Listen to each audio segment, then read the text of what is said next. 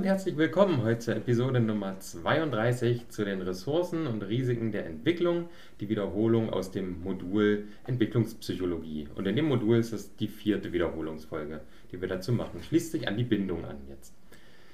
Gut, wo geht's lang? Ähm, erstens, Begriffe gucken wir uns wieder an, ein paar Definitionen, die sein müssen. Zweitens, Risikofaktoren. Drittens, psychiatrische Erkrankungen im Kindes- und Jugendalter. Viertens, die Ressourcen fünftens die Rolle der sozialen Beziehungen und sechstens die Prävention und Intervention gegen psychische Probleme. Dann steigen wir direkt mit erstens ein, die Begriffe. Der erste Begriff ist Entwicklungsabweichung. Äh, der bezeichnet hier eine untypische, unangemessene Verhaltens- oder Erlebensweise für ein entsprechendes Alter. Äh, da würde ich auch nochmal auf die, auf die Folge verweisen, wo wir uns über die Stufenmodelle oder wo wir über Stufenmodelle diskutieren äh, ja, relativ laienhaft, aber trotzdem diskutieren. Und da würde ich hier auch mal diese eine wichtige Kritik anbringen. Für das entsprechende Alter gehört ja hier zur Definition dazu. Und ich persönlich glaube nicht, dass man alles auf ein entsprechendes Alter anwenden kann, da da auch sehr viele andere Faktoren eine Rolle spielen, wann für irgendwas ein guter oder ein schlechter Zeitpunkt ist, meiner Meinung nach. Der zweite Begriff ist Entwicklungspotenzial oder Potenziale und das sind alle Faktoren, die die Entwicklung beeinflussen, ob positiv oder negativ. Dann gibt es Risikofaktoren, die erhöhen die Wahrscheinlichkeit des Auftretens von psychischen Störungen. Das äh, gucken wir uns dann auch bei äh, in zweitens an, also gleich im Anschluss. Die Ressourcen gibt es, das sind aktuell verfügbare Potenziale, die die Entwicklung unterstützen, also die jetzt wirklich nicht die man mal hatte, nicht die man mal haben wird, sondern die jetzt da sind und die Entwicklung unterstützen, also helfen, Entwicklungsaufgaben zu bewältigen. Was ist Resilienz? Resilienzen sind äh, bereichsspezifische Ressourcen, also, äh, also Ressourcen waren ja äh, die ak aktuell verfügbaren Potenziale und bereichsspezifisch sind die dann halt in einer ganz bestimmten Anwendung, in einem Anwendungsbereich. Erworben sind sie durch Interaktion mit der Umwelt und sind somit erlernte Mechanismen zur Bewältigung von, und hier ist es wieder, alterstypischen Aufgaben, ich würde eher einfach sagen Entwicklungsaufgaben, die trotz schwieriger Umstände aktiviert werden. Also man stellt sich vor, es gibt ein sehr, sehr krasses Ereignis, Verlust von einem nahen Menschen beispielsweise, und Resilienzen sind dann die Eigenschaft, die diese Entwicklungsaufgabe helfen zu bewältigen, die trotzdem aktiviert werden. Und dann gibt es noch die Schutzfaktoren, die sind sehr wichtig, weil die den Risikofaktoren entgegenwirken. Also den Faktoren, äh, die die Auftretenswahrscheinlichkeit von psychischen Störungen erhöhen. Und die Schutzfaktoren wirken denen entgegen und ähm, sind vor dem Auftreten von Risikofaktoren vorhanden. Also die sind präventiv da. Genau, das ist schon alles zu den wichtigen Begriffen, die wir uns jetzt mal angucken mussten. Und dann geht es direkt in zweitens die Risikofaktoren. Und zwar legen wir hier einen Fokus auf äh, pränatale Risikofaktoren, also pränatal vor der Geburt. Ähm, denn in, in dieses ganze Thema äh, Resilienz und äh, Vulnerabilität, äh, da werden wir in einem späteren Semester tatsächlich noch äh, eher drauf eingehen und viel genauer drauf eingehen. Deswegen picken wir uns hier jetzt das raus, was wirklich in der Entwicklungspsychologie gerade wichtig war für uns. Und da geht es um die Teratogene. Das sind nämlich die Umwelteinflüsse, die während der pränatalen Entwicklung Schädigungen hervorrufen. Und das können zum Beispiel sein ionisierende Strahlung, wie zum Beispiel Röntgenstrahlung, Umweltgifte, natürlich die Krankheit der Mutter, beispielsweise bei HIV oder Röteln, Medikamente, Substanzen, also Drogen, mir gefällt das Wort Substanzen besser, ist nicht so abwertend, ähm, Ernährung der Mutter ist auch immer eine ganz krasse Sache. Da geht es sowohl um die Menge als auch um die Nährstoffzusammensetzung. Ähm, natürlich Genussmittel, brauchen wir jetzt auch nichts aufzählen. Und Stress. Stress, ähm, ich weiß nicht, ist euch jetzt bestimmt auch mal aufgefallen. Stress ist bei Begründung von allem, was irgendwie schief läuft, immer dabei. Also wirklich immer. Ja, da hat Stress äh, schon eine Sonderstellung, würde ich mal behaupten. Dann kann man das noch unterteilen in die direkten und indirekten Auswirkungen. Direkte Auswirkungen sind äh, Fehlentwicklung von Körperstrukturen oder Organen, also richtige physische, ähm, physische Fehlentwicklung äh, beim Ungeborenen in der Schwangerschaft. Das ist dann natürlich schon sehr krasse Veränderung. Und indirekte Auswirkungen, die sind erst später im Verhalten und Erleben dann sichtbar. Und äh, ja, was sind Beispiele? So Aufmerksamkeits-, Lern- und Verhaltensprobleme oder auch soziale Verhaltensprobleme. Denn durch, diese, äh, durch diese Teratogene entstehen Mikrodefekte im zentralen Nervensystem und die machen sich dann nicht gleich bemerkbar. Äh, außerdem ist das natürlich noch multifaktoriell, also ja, spielen wieder Unmengen an Gründen mit rein, wie sich welche psychische Störung oder psychisches Problem ausbildet und wann und warum. Deswegen ist da die Kausalität sehr, sehr schwer nachzuweisen. Aber ähm, es scheint doch äh, einen Zusammenhang zu geben. Also zumindest hat es sich bisher bewährt. Ja, wir haben uns dazu eine Studie angeguckt, ähm, der nach jedes fünfte deutsche Kind von psychischen Störungen betroffen ist. Das ist schon echt krass. Also jedes fünfte sind halt 20 Prozent. Das ist ja wirklich ganz schön krass. Man muss dazu sagen, dass die Statistik von 2013 ist. Ich habe eine Statistik von 2017 mir rausgesucht und innerhalb von vier Jahren ist es da schon jedes vierte Kind. Also über jedes vierte Kind. Ich glaube 27 Prozent. Äh, die Quelle äh, ist hier äh, statista.com, Infografik psychische Erkrankungen bei Kindern und Jugendlichen. Und die Zahl beruft sich auf Arztbesuche wegen psychischer Störung oder Verhaltensauffälligkeit. Also eine pro Kind. Ja, vier Jahre, äh, mehr als 5 Prozent. Das ist schon stark beunruhigend und das war 2017. Ähm, wir können uns vorstellen, dass das bis 2020 nochmal gut angestiegen ist und jetzt in der Corona-Zeit wahrscheinlich nochmal massiv angestiegen ist. Mich würde es nicht wundern, wenn wir mittlerweile bei jedem dritten Kind wären oder vielleicht sogar noch krasser. Aber das weiß ich nicht, da habe ich keine eindeutigen Studien zu gefunden. Nur so Zahlen von wegen 800.000 Kinder und Jugendliche. Aber ich ja, wollte jetzt auch nicht so ewig viel Zeit in die Recherche verwenden, dass ich jetzt noch gucke, wie viele Kinder und Jugendliche leben in Deutschland und mir das alles irgendwie selber erschließen müssen. Ich denke, da kommen wir vielleicht auch irgendwann in einer späteren Folge nochmal zu mit aktuellen Statistiken. Ja, sehr beunruhigend. Ähm, und dazu tragen natürlich auch äh, die pränatalen ähm, Risikofaktoren bei. Gut, äh, ja, nach dieser nicht so schönen Erkenntnis gehen wir jetzt in eine weitere nicht so schöne Erkenntnis, nämlich in die psychiatrischen Erkrankungen im Kindes- und Jugendalter, die vor allen Dingen im Kindes- und Jugendalter ähm, dann auftreten. Und das sind eine ganze Menge. Das ist jetzt hier so eine Riesenliste. Ich werde die mal runterrattern. Ich dachte, ich mache vielleicht nur ein paar, aber ich finde es gerade die Masse äh, die macht's, wenn man, wenn man das so liest oder auch hört, jetzt, wenn ich euch das ja, mehr oder weniger vorlese und ein bisschen was dazu erzähle, ähm, dann glaube ich, hat man eher die Erkenntnis, wie, wie groß dieses Feld eigentlich ist und wie, äh, ja, wie, wie viel es eigentlich gibt.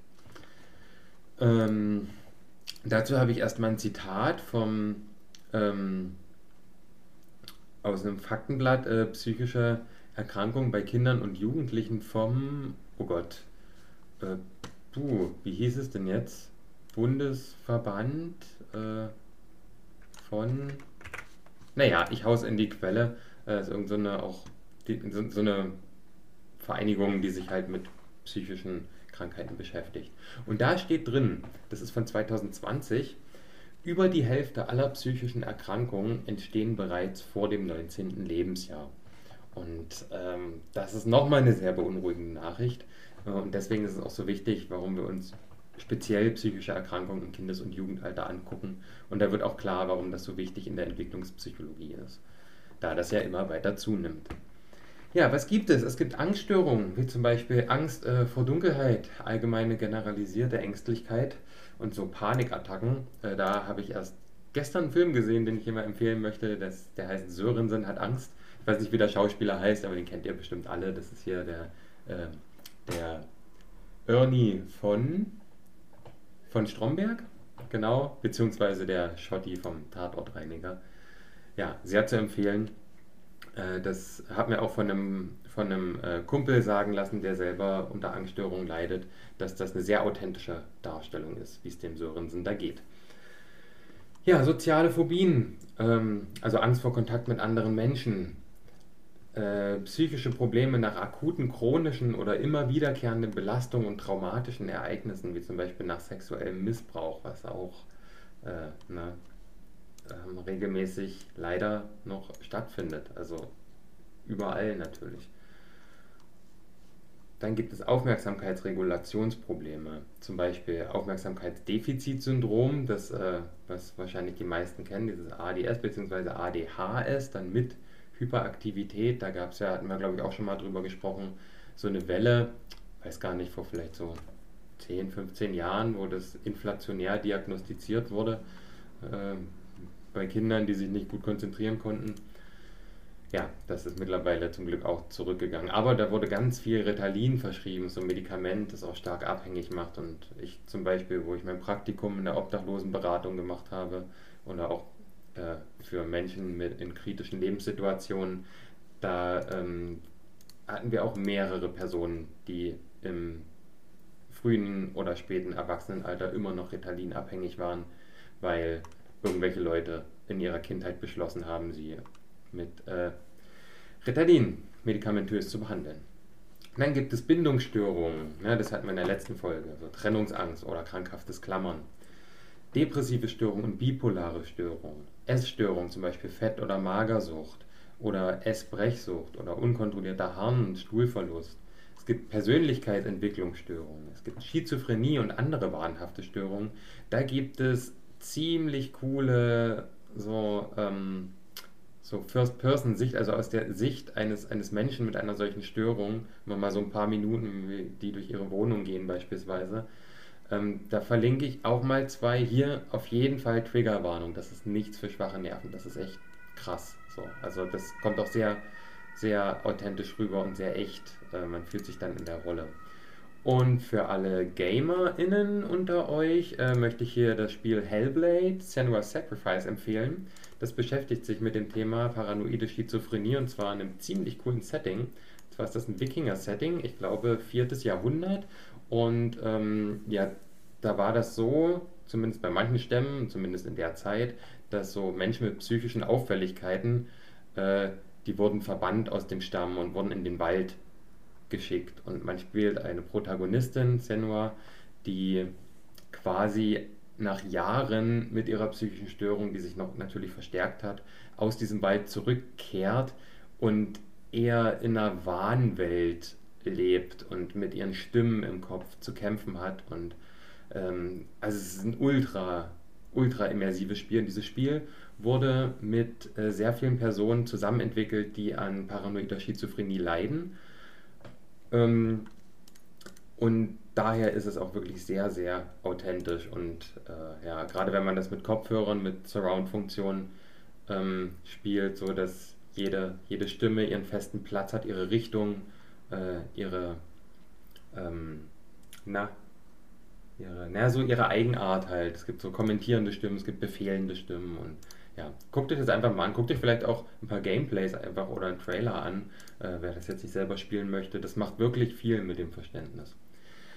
Gut, gehen wir weiter. Es gibt Schlafstörungen. Ähm, ja, ich denke mir gerade in der Pubertät so, dieses spät ins Bett, früh aufstehen, gibt es ja auch Studien darüber, kann ich jetzt hier nicht verlinken, habe ich nicht nochmal nachgeguckt, äh, aber dass halt einfach in der Pubertät es auch vom, vom Körper und von der Psyche her völlig natürlich ist, erst sehr spät ins Bett zu gehen. Und äh, daher ist dieses frühe Aufstehen für die Schule halt auch oft ein Problem, da halt die Schlafzeit stark verkürzt wird. Und es gibt aber Projekte, wo die Schule genau deswegen später beginnt. Äh, auch da habe ich jetzt leider keine, keine Quellen zu, aber das findet ihr sicher, wenn euch das interessiert, schnell. Ja, selbstverletzendes Verhalten, immer wiederkehrende, gleichförmige, nicht zur Situation, nicht zur Situation passende Bewegungsstörungen. Es gibt Somatisierungsstörungen. Was sind das? Das sind so körperliche Beschwerden aufgrund von psychischen Ursachen. Es gibt äh, Stottern, und Poltern. Also Poltern ist so hastige Sprache mit nicht vollständig ausgesprochenen Worten. Ähm, da übrigens äh, der neue, oh, was heißt neu, der US-amerikanische Präsident Joe Biden ähm, hat als Kind sehr stark gestottert und hat sich das äh, tatsächlich erfolgreich auch vom Spiegel größtenteils äh, abtrainiert. Störung des Sozialverhaltens, äh, der Impulskontrolle, der sexuellen Entwicklung, Suchtprobleme, klar, hatten wir auch schon viel das Thema Teilleistungsschwächen oder sogenannte Teilleistungsschwächen, zum Beispiel verzögerte Entwicklung der Sprache oder einzelner Lerninhalte in der Schule, Rechnen, Schreiben, Lesen. Dann Tickstörungen, wie zum Beispiel das Tourette-Syndrom, tiefgreifende Entwicklungsstörungen, wie zum Beispiel frühkindlicher Autismus und Zwangsstörungen, zum Beispiel Waschzwang, Ordnungszwang oder Grübelzwang. Das ist sicherlich keine vollständige Liste, aber ich denke, da wird schon mal klar, äh, und auf welchem Feld wir uns hier bewegen. Gut, gehen wir doch mal viertens in die Ressourcen rein. Also die Ressourcen, ich scroll noch mal kurz zurück. Äh, wir erinnern uns, das sind alle aktuell verfügbaren Potenziale, die die Entwicklung unterstützen. Und hier haben wir das in drei, ja, drei Einteilungen gegliedert. Das sind einmal die personen- und umfeldbezogenen Ressourcen, die individual- und Umfeldressourcen und die kind- und umfeldbezogenen Ressourcen, also auch immer so ein bisschen im Vergleich auf, zueinander und aufeinander bezogen. Also personen- und umfeldbezogene Ressourcen nach äh, Petermann und Schmidt. Ähm, da gibt es einmal die personenbezogenen Merkmale, das sind so kognitive Fähigkeiten, also auch meine, meine Fähigkeit zu denken quasi, auch Vernunft, äh, wahrgenommene Kompetenzen, äh, Wertorientierung und Vertrauen dann gibt es die Selbstregulation. Also die Selbstregulation besteht aus Selbstbeobachtung äh, und Selbstregulierung. Das ist quasi ein Kreislauf. Und man beobachtet was an sich, möchte das ändern, reguliert das danach, ändert das und äh, beobachtet dann wieder. Und die positive Zukunftsorientierung, na, der Optimismus, wenn man es mal so nennen will, äh, für die Zukunft. Dann gibt es soziale Beziehungen, also die Eltern natürlich überhaupt erstmal. Da ist es die Warmherzigkeit, der strukturierte Alltag auch ähm, und auch das Beaufsichtigen. Da kommen wir später nochmal genauer zu, zu dem Beaufsichtigen. Die anderen Erwachsenen, ja, außer, also außer die Eltern, vor allem wenn man dann so ein Tick älter wird, und die sozial angepassten Gleichaltrigen, also die Peers irgendwann, die dann vor allen Dingen in der Pubertät wichtig werden, oder vorher schon massiv wichtig, aber sie werden dann viel wichtiger, weil sie äh, so ein bisschen die Eltern ablösen in manchen Rollen. Und dann gibt es noch die umgebungsbezogenen Merkmale, also die Schule. Ne? Es, die gute Schule steht hier gut, ne? kann man wieder definieren, wie man möchte letztendlich. Aber ja, ihr wisst, wie es gemeint ist. Integration in Jugendgruppen oder religiösen Vereinigungen, ja, das kann ich sehr gut nachvollziehen. Ähm, ja, gerade hier im Osten hören das wahrscheinlich viele von der Elterngeneration, wie toll das doch war, dass man so viel engagiert war in Sportvereinen und ja, aber dass das äh, dann auch alles erzwungen war und es so auch sowas wie äh, ein, eine Demonstrationspflicht und sowas gab, das steht dann natürlich auf der anderen Seite der Medaille. Äh, ja, bei religiösen Vereinigungen halt im Prinzip dasselbe. Ne? Re Religion kann sehr viel Sicherheit geben, auch so Vertrauen durch Glauben, aber äh, auch da gibt es die andere Seite der Medaille. Die Qualität der Nachbarschaft, also einmal die direkten Personen äh, natürlich und aber auch die Sicherheit ähm, die zum Beispiel Bibliotheken, also Möglichkeiten, sich zu bilden, äh, und Sport- und Freizeitangebote. Das ist, wenn ich mich zum Beispiel hier in Dresden-Pieschen umgucke, ähm, Freizeitangebote weniger, außer so ein, so ein Fußballfeld. Äh, also es ist wirklich nicht viel für Kinder und Jugendliche. Es ist hier und da mal so ein Spielplatz, äh, relativ lieblos teilweise hingeklatscht. Und ja, jetzt noch ganz aktuell, ich wohne hier gegenüber von dem Sachsenbad, das steht seit den 90er Jahren leer. Und also wenn man hier mit den Leuten im Viertel spricht, ist immer ganz viel, ja, ich habe da als Kind schwimmen gelernt, äh, hört man ganz viel. Und da gab es, das sollte jetzt verkauft werden an einen Investor und da gab es eine große Bürgerbewegung dagegen ähm, und auch eine Petition. Und jetzt wurde aber vor ein paar Tagen tatsächlich verabschiedet, dass es doch verkauft wird. Und die Empörung im Viertel ist ganz schön groß. Äh, weil die Forderung der BürgerInnen hier vor Ort war, das wieder zu einem Schwimmbad zu machen. Und das passiert nicht. Nein, da kommen jetzt so Wellness-Sachen, Restaurant, Büroräume rein, also was, was in so einem finanziell äh, schwachen, sage ich mal, ja, ist finanziell schwacher Stadtteil äh, halt völlig an der Realität der Menschen vorbei ist. Und na, sowas macht natürlich auch was äh, mit den Kindern letztendlich. Und ich finde, das kann man hier auch wirklich sehr gut beobachten, ähm, da die Kinder hier teilweise halt auf der Straße und Bürgersteigen spielen müssen. In Deutschland, wohlgemerkt. ja, ähm, Genau, wir waren bei den umgebungsbezogenen Merkmalen. Dann gibt es noch die Qualität der Wohlfahrtspflege und des Gesundheitssystems. Das ist ja auch klar.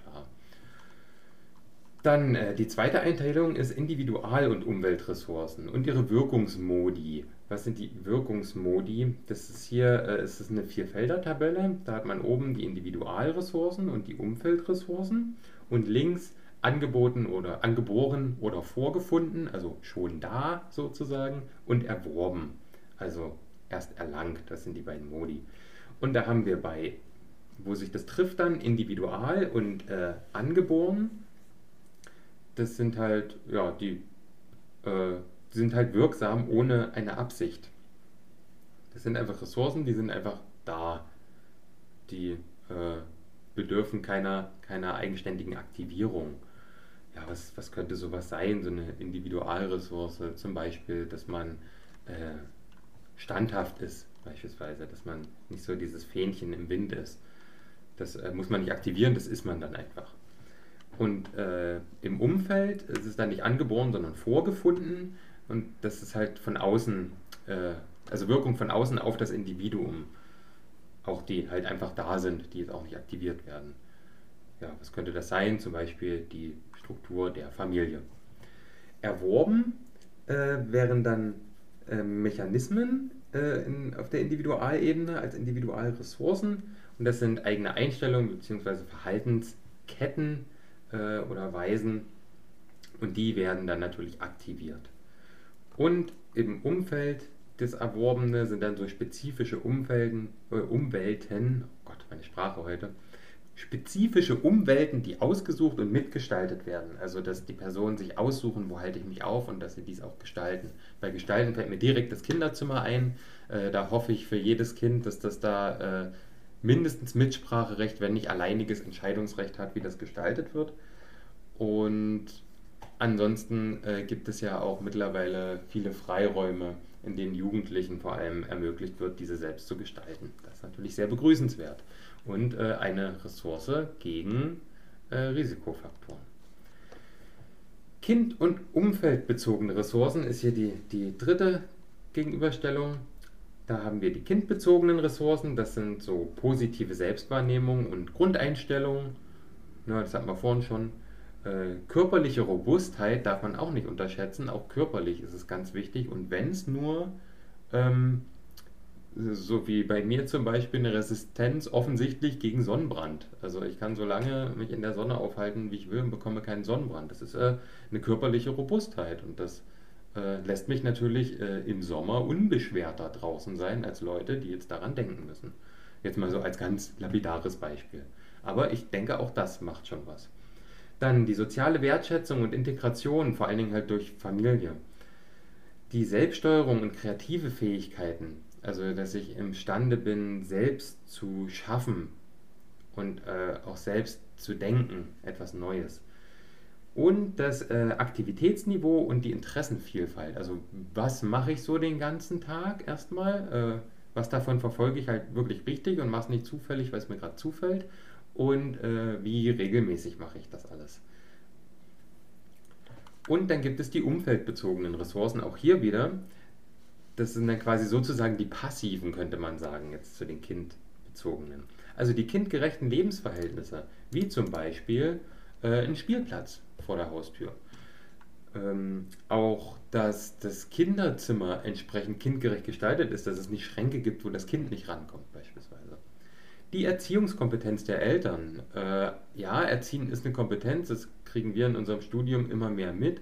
Ähm, wir kriegen auch mit, was für Probleme entstehen können, wenn bestimmte äh, Erziehungsinterpretationen zu bestimmten Erziehungsverhalten führen, die dann eher nicht zuträglich für eine, gesunde, was heißt gesund, für eine ähm, ja, neutrale bis optimale Entwicklung eines Kindes sind, sage ich mal.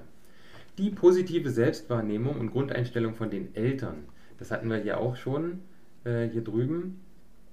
Da geht es, äh, da ging es eher um sich selbst, äh, das Wahrnehmen auch von den Eltern. Aber hier geht es darum, dass die Eltern das erstmal überhaupt sind, dass die das können und dass sie das tun. Und äh, das zum Aktivitätsniveau und der Interessenvielfalt ist natürlich die Aktivitätsanregung. Äh, ist da natürlich ganz wichtig. Ich muss ja Angebote machen, was es alles gibt, um Interessen wecken zu können. Und das ist dann da, wo die Pädagogik quasi auch ganz viele Theorien hat, wie man diese intrinsische Motivation, wo wir dann wieder bei dem Begriff wären, also die Motivation von innen, von selbst, wie man sowas wecken und fördern kann. Also wecken ist vielleicht auch falsch, das geht dann schon wieder in Richtung Manipulation, aber eher fördern. Genau, äh, so viel zu den Ressourcen. Dann kommen wir jetzt zu der Rolle der sozialen Beziehungen. Da ist es äh, erstmal natürlich der elterliche Erziehungsstil. Da hatten wir die letzte Folge Bindung, äh, da will ich jetzt nicht nochmal drauf eingehen, das hatten wir erst alles. Aber auch hier wurde die Bedeutung des Vaters nochmal hervorgehoben. Und da äh, ja, haben wir dazu gelernt quasi, dass die emotionale und herausfordernde Unterstützung des Vaters sehr wichtig ist, ähm, beeinflusst die Anpassungsfähigkeit und er hat eine geringere Ängstlichkeit und weniger Zurückgezogenheit als jetzt die Mutter, die jetzt hier im Vergleich steht.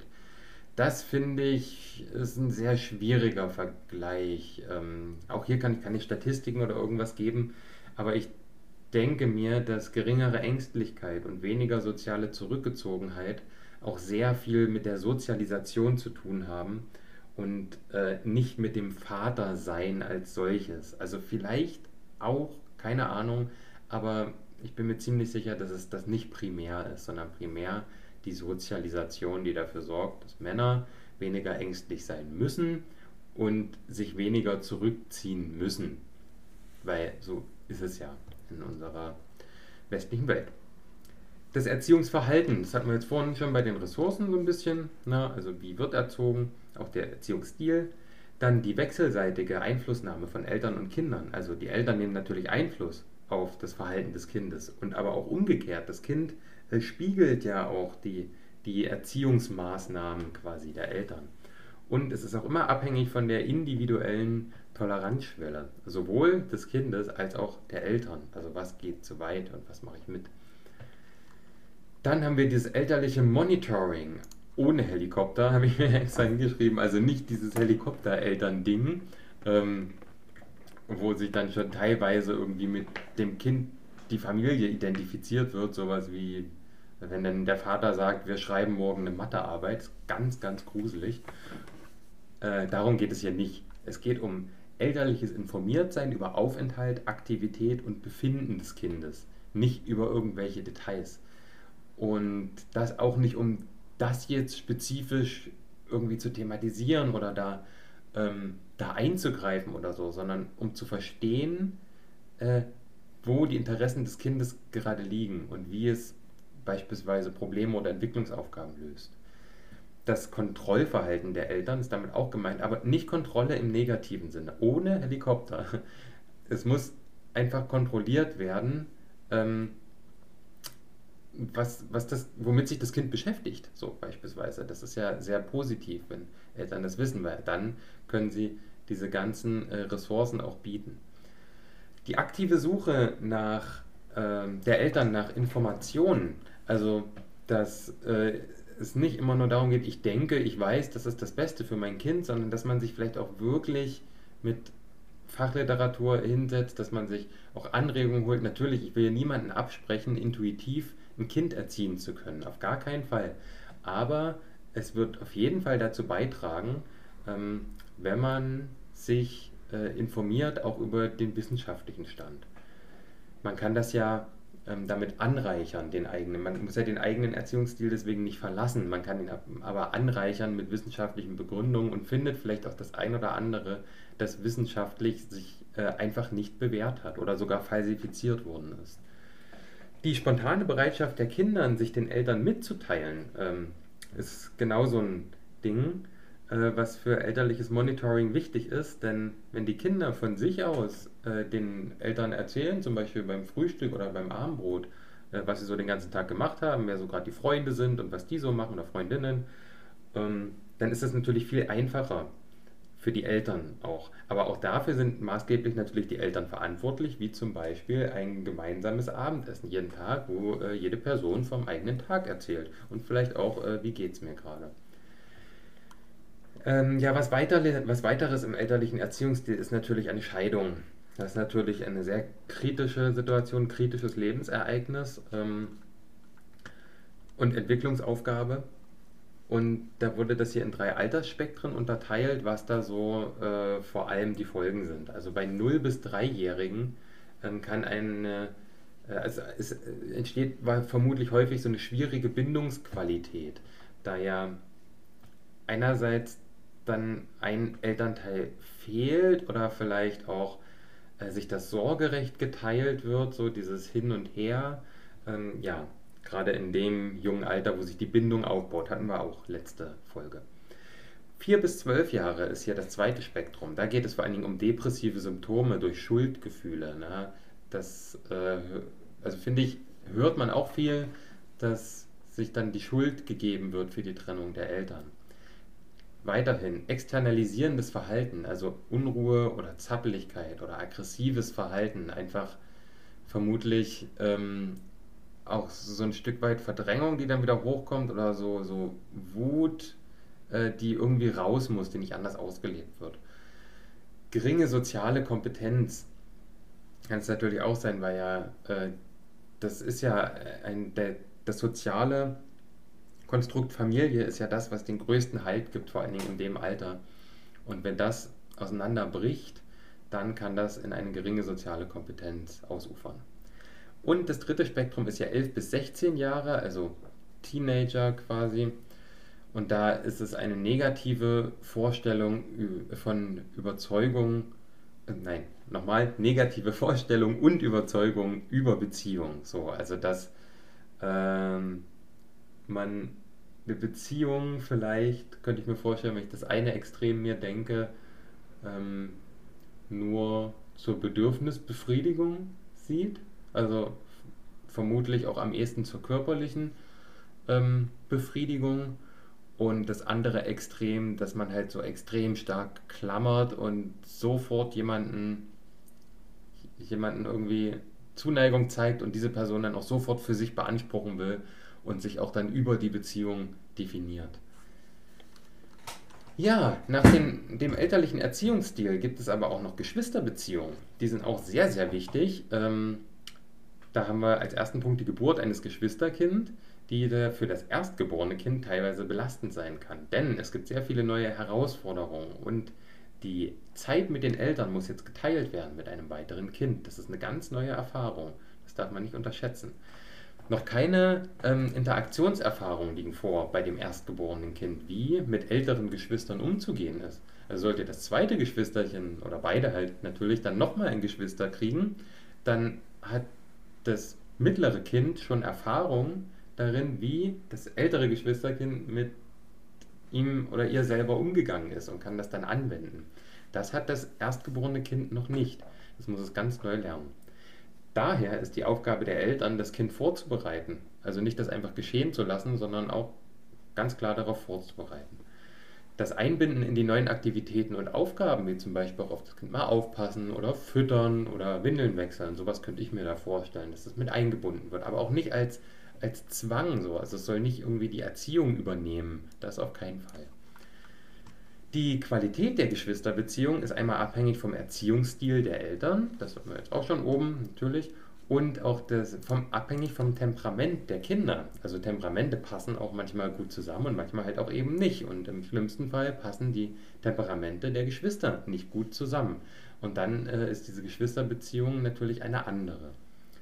Und die Sozialisationsfunktion von Geschwistern, also einmal dieses Betreuen, ne, dieses Aufpassen, äh, dann das Lernen, das gemeinsame auch voneinander lernen, von einem Vorbild lernen und äh, aber auch das Streiten.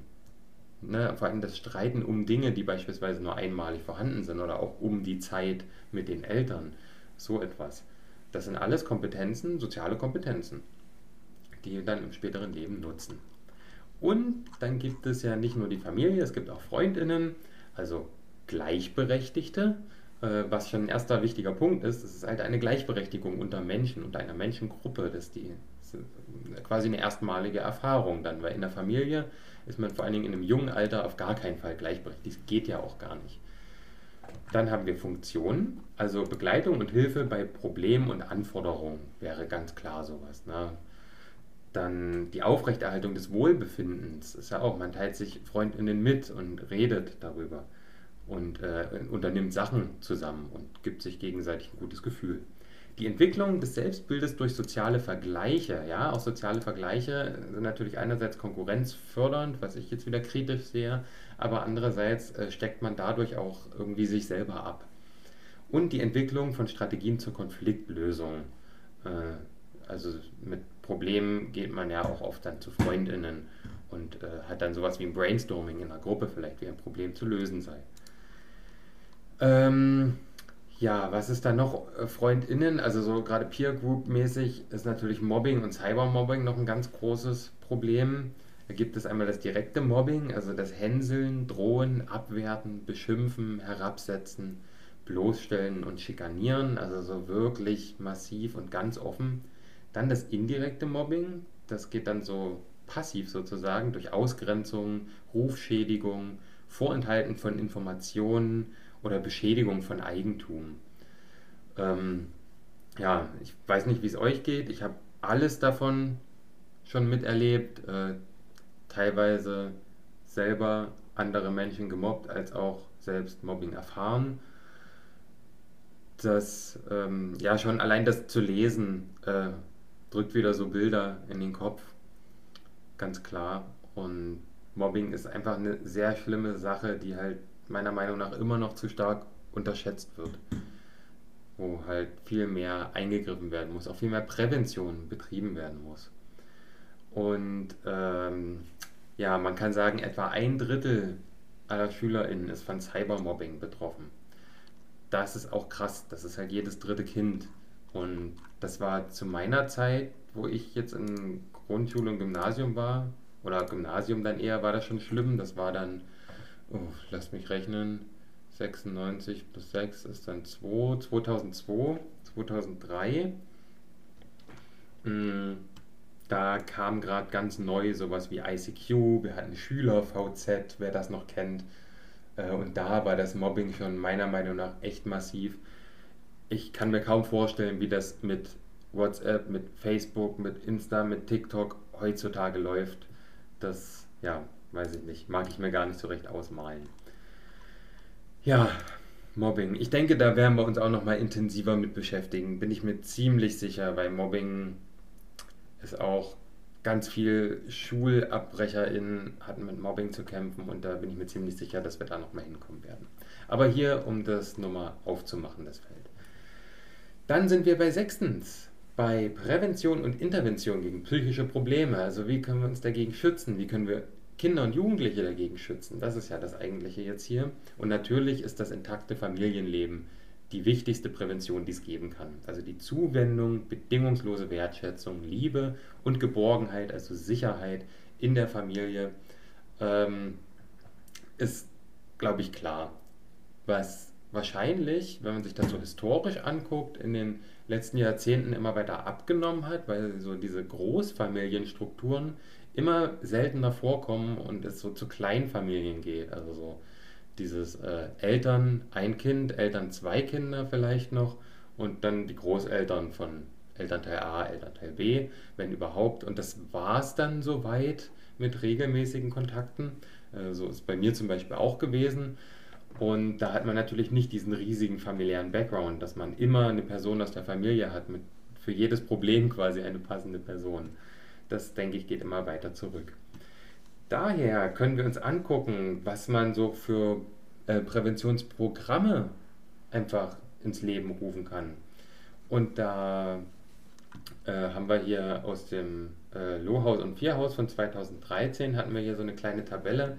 Da geht es einmal, gibt es so ein paar Programme, also wie die heißen, und dann äh, was für Eigenschaften ähm, da für das Programm gedacht sind. Also ein Programm wäre äh, Gewaltprävention in Schulen, da geht es um Mobbing, ähm, also Programm für Grund- und weiterführende Schulen, ja, dass man äh, Prävention zum Thema Mobbing-Programme macht.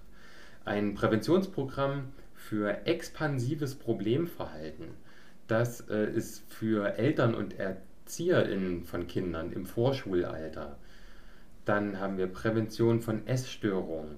Äh, ein Trainingsbuch zum Einsatz an Schulen heißt das hier, also scheint es ein Buch zuzugeben. Das ist ein Programm für Schülerinnen oder SchülerInnen zwischen 14, 11 und 14 Jahren, ähm, inklusive Elternabend steht hier noch, also dass man das auch natürlich mit den Eltern thematisiert.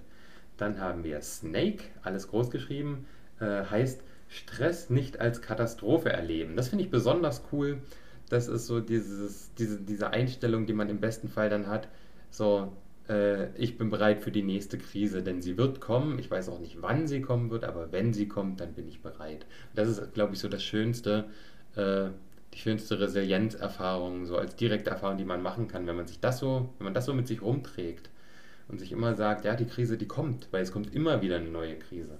Irgendwann. Und dann bin ich bereit. Äh, das ist dann für Klassenstufen 8 und 9 und ich glaube, da ist das auch ganz gut angesetzt. Dann haben wir ALF, die, nicht die Animal Liberation Front in dem Fall, hier ist es die allgemeine Lebenskompetenzen und Fertigkeiten. Ein Programm für Schulklassen der 5. und 6. Äh, Klassenstufe. Äh, ja, Lebenskompetenzen, Lebensbewältigungskompetenzen würde ich es vielleicht sogar nennen. Ja, dass man einfach so im, im Alltag auch selbstständig äh, Sachen hinbekommt. Das, ja, was ist eine allgemeine Lebenskompetenz? Zum Beispiel, dass man auch mal äh, Ruhe aushält, dass man sich auch Ruhe verschafft, äh, dass man genügend schläft, dass man sich selbst was zu essen machen kann. Solche Sachen, denke ich. Und dann gibt es noch das Positive Parenting Program Triple P. Und das ist ein flexibles Programm zur Steigerung der elterlichen Erziehungskompetenzen. Das, äh, hier stelle ich mir wahrscheinlich eher am schwierigsten vor, die Bereitschaft, äh, weil das sollte ja auf jeden Fall nicht verpflichtend sein, sondern natürlich freiwillig. Und äh, ja, ich denke gerade so sozial und finanziell schwache Familien ähm, haben dann eher nicht so die Tendenz, solche Angebote aufzusuchen weil, oder, oder überhaupt wirklich zu suchen, halt, wenn sie einem nicht direkt angeboten werden. So viel zur Prävention. Und äh, es gibt natürlich auch noch die Intervention. Also wenn es dann schon soweit ist, dass diese psychischen Probleme vorhanden sind, gibt es natürlich psychotherapeutische Verfahren wie die tiefenpsychologische und psychoanalytischen Verfahren, die verhaltenstherapeutischen Verfahren, die familienzentrierten Ansätze und die äh, funktionellen Therapien wie Ergo, Logo oder Physiotherapie, wo es dann halt um das Körperliche geht. Und familienzentrierte hatten wir auch in der unser Beratungs, in unserem Beratungsmodul im ersten Semester äh, hatten wir ein, uff, was war es, ich glaube, systemische Familienberatung. Da hatten wir auch so ein schönes Beispiel gehört, wie halt so die Probleme der Familie auf ein einzelnes Familienmitglied projiziert wurden und das dadurch dann auch psychische Probleme ausgebildet hat, beispielsweise. Und äh, natürlich gibt es nicht nur psychotherapeutische Verfahren, sondern auch Psychopharmakatherapie. Das ist natürlich nur im äußersten Notfall, also die Meda medikamentöse Therapie für den äußersten Neben, äh, Gott, jetzt ist aber auch wirklich vorbei mit der Sprache, für den äußersten Notfall, wenn gar nichts anderes mehr hilft. Zum Beispiel, um ähm, Beruhigung so weit zu erzeugen, dass äh, eine Therapie überhaupt erstmal möglich wird. Weil wenn ein Mensch sich gar nicht so weit beruhigen kann, um sich mit irgendetwas auseinanderzusetzen und zu beschäftigen, dann hat natürlich auch keine Therapien Sinn.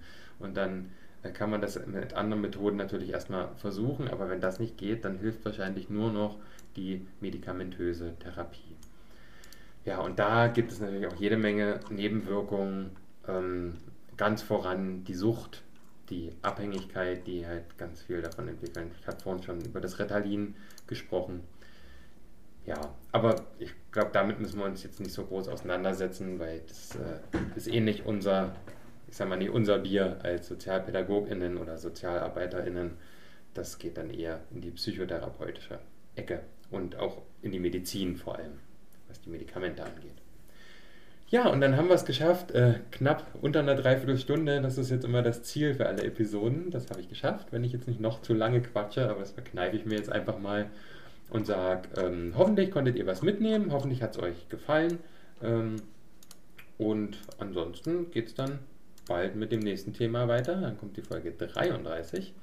Und bis dahin, äh, euch noch einen schönen Tag und bis zum nächsten Mal. Tschüss. Weitermachen. Wie jetzt Angst? Ja, so eine Störung halt. Angststörung heißt das. Als Polizist? Ich weiß, Jenny. Ja, und wie lange hast du das denn schon? Ein paar Jahre. Das ist schwer zu sagen. Das schleicht sich so rein. Weiß ich nicht, wenn du Eltern hast, die Angst vom Leben haben, ist das schon mal ein scheiß Anfang. Dann hast du halt auch Angst, als Kind schon. Vor jedem Mist, Dunkelheit, Monster unterm Bett. Ja, das geht dann so weiter. Und dann suchst du dir einen Job, in dem du auf gar keinen Fall Angst haben darfst, um dich dagegen zu behaupten, verstehst du? Also wirst du Polizist. Und dann kriegst du ein Kind, weil deine Frau das unbedingt will. Du bist sowieso schon am Anschlag wegen deines Jobs, ne?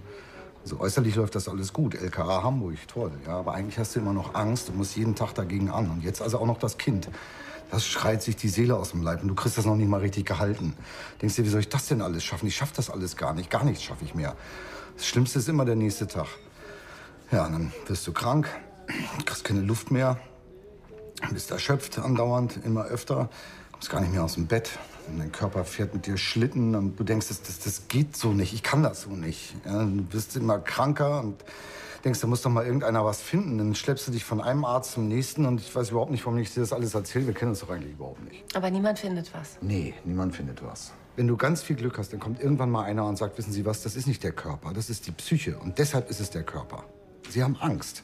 Ja, und dann stehst du da. Deswegen wolltest du nach Kartenbüll. Zwei Jahre war ich jetzt krank. Zwei Jahre.